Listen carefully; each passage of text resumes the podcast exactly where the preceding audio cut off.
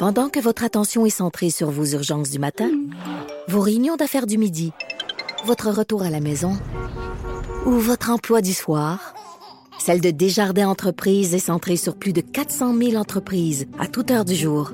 Grâce à notre connaissance des secteurs d'activité et à notre accompagnement spécialisé, nous aidons les entrepreneurs à relever chaque défi pour qu'ils puissent rester centrés sur ce qui compte, le développement de leur entreprise.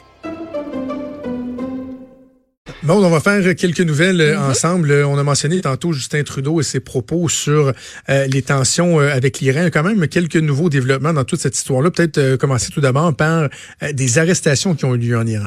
Oui, exactement. Il y a la justice iranienne qui a procédé à des arrestations. C'est en lien justement avec l'écrasement de l'avion d'Ukraine Air International. Voyons.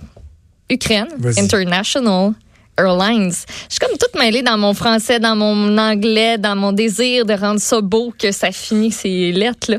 Euh, donc, 176 euh, personnes qui euh, sont décédées. Là-dessus, 57 Canadiens. L'avion qui a été abattu quelques minutes après son décollage. Et du côté de l'Iran, on dit que des enquêtes approfondies ont été menées et que certaines personnes ont été arrêtées. On ne sait pas combien de personnes ont été arrêtées encore. On ne sait pas qui sont ces personnes. Euh, le président iranien qui a prononcé un discours télévisé aujourd'hui, il dit que c'est très important que quiconque a été fautif là-dedans ou négligent à tout niveau soit poursuivi en justice et que tous ceux qui devraient être punis seront punis. Ouais, J'ai hâte de voir la, la, portée de ça parce que c'est facile de juste prendre le petit officier qui lui-même aurait pesé sur le bouton. Il y a une chaîne de commande, il y a des principes d'imputabilité, puis jusqu'à quel point le gouvernement iranien ne voudra pas aller trop trop loin dans les sanctions, etc. Il va vouloir faire ça hmm. seul aussi. Ça veut pas dire que l'enquête qui a été menée par l'Iran, c'est nécessairement celle qui aurait eu les mêmes conclusions par la communauté internationale. En tout cas, ça va être à voir. C'est drôle, hein, j'ai un peu de difficulté avec toute la notion de de réponse exigée dans, dans ce dossier-là. Puis je m'explique. Évidemment, je comprends qu'on a besoin d'avoir des réponses, de comprendre la séquence des événements, mais la plus grosse réponse qui devait être fournie, c'est à savoir qu'est-ce qui s'est passé? Ce qui s'est passé, on le sait, le gouvernement iranien, l'armée a avoué que c'est eux qui, a, qui, qui, qui, ont euh, descendu cet mm-hmm. avion-là. À mon sens, c'est pas mal la plus grosse réponse qui devait être fournie entre autres aux autorités canadiennes, aux autorités des autres pays impliqués, particulièrement aux familles, les familles qui veulent avoir des réponses. Après ça, lorsqu'on parle de comment exactement l'ordre a été donné, j'ai envie de, à mon ben, sens, c'est de savoir c'était quoi l'intention, tu sais. Ben c'est ça. À moins qu'on que quelqu'un pense que l'intention était d'abattre un avion civil, moi, je, suis pas capable d'adhérer ou même d'envisager cette thèse-là. qui était tout seul devant le piton puis a dit, mon Dieu, ils m'ont dit de tirer s'il approchait quelque chose dans ce coin-là. Ou c'est vraiment, ils se sont tous mis en gang puis se sont dit, ben il y a un avion qui décolle à, à telle heure, va passer à, par tel endroit.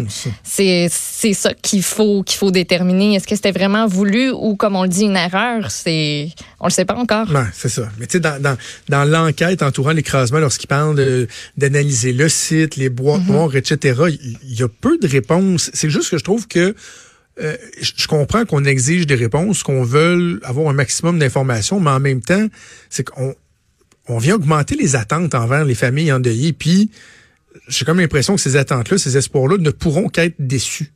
Ouais, je comprends ce que tu veux Il y a une limite, il y a un maximum d'informations.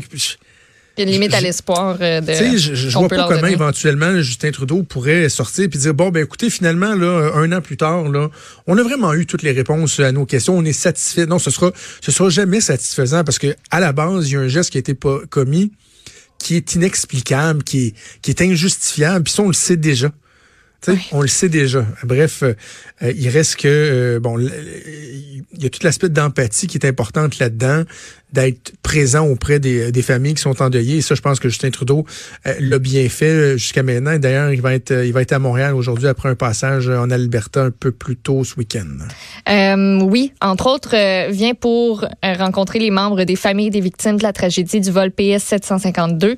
une rencontre qui est privée, donc vous verrez pas de caméra là, vous verrez pas d'image de ces rencontres-là. Puis aussi aujourd'hui, il va en profiter de son passage à Montréal pour visiter les membres de la famille de l'ancien sénateur Ernest Léo Colbert euh, qui, euh, qui est décédé.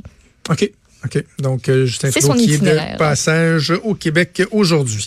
Euh, parlons peut-être euh, d'enjeux qui sont un peu plus près de nous, les commissions scolaires. C'est mm-hmm. assez, c'est assez, c'est assez euh, au rôle et pâquerettes, comme on dit. Et grosse année pour Jean-François Roberge, le ministre de l'Éducation. On sait qu'il y a son projet de loi qui a été déposé.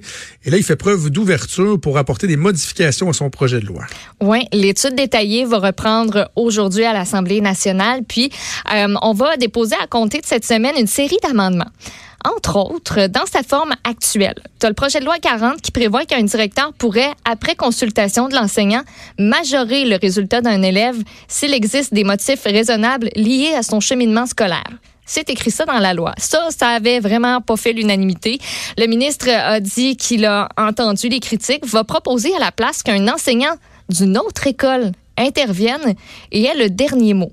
Donc, de cette façon-là, Roberge dit qu'il veut protéger les enseignants des modifications de notes qui sont imposées par des directions d'école, mais on veut aussi les protéger des pressions des parents qui, eux, voudraient voir le résultat de leur enfant rehaussé. Et euh, on va aussi euh, changer un petit peu les mots, parce que dans la description, dans la phrase que je vous ai présentée, on disait majorer le résultat d'un élève majorer uniquement, c'était peut-être pas le bon mot à choisir. Jean-François Robert, je l'ai reconnu. Donc, on va plutôt y aller pour, euh, pour dire qu'on va réviser la note à la hausse ou à la baisse plutôt ah que de majorer automatiquement. C'est ce que ça laissait entendre. Euh, donc, euh, c'est. sûr que ça va arriver bien, bien, souvent qu'ils vont diminuer les notes. ben, ben, ben. Tu sais, je, je, lisais ça ce matin, puis je t'écoute le, le résumé, Maude, puis j'ai un mot qui me vient en tête, là, comme dirait Justin Trudeau en parlant de ses préférences littéraires, c'est lourd.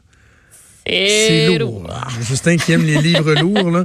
Euh, Jean-François Robert, j'aime les, les, mécaniques lourdes. Là. là, il y a un prof d'une autre école qui va être appelé, qui va analyser hmm. le dossier. Va-tu être dans la même commission scolaire ou ça va être à l'autre bout du Québec, juste pour éviter là, que vraiment, les, pour les deux profs ne se connaissent pas pendant tout. Là. il me semble que c'est le prof qui devrait décider. Et là, tu mets un genre de petit comité de révision en mhm. place pour que l'élève ou les parents d'élèves puissent faire appel pour raison particulière. Parce que, tu sais, ça se peut un prof aussi qui a pris un élève en grippe, là. ce sont des humains, là, ça se pourrait. Ou même un prof qui ferait preuve d'un certain laxisme. Quoique là, je pense pas que les parents iraient devant un comité pour faire rappel du fait que la note a été euh, augmentée. Là. Mais, ben, c'est quoi? Je te dis ça, puis de plus en plus, on entend parler de cas d'enfants. Puis il y en avait un euh, hier, un jeune qui souffre de dysphasie, qu'ils ont tellement pas voulu le faire redoubler que le jeune était rendu au secondaire, mais même pas capable de lire encore.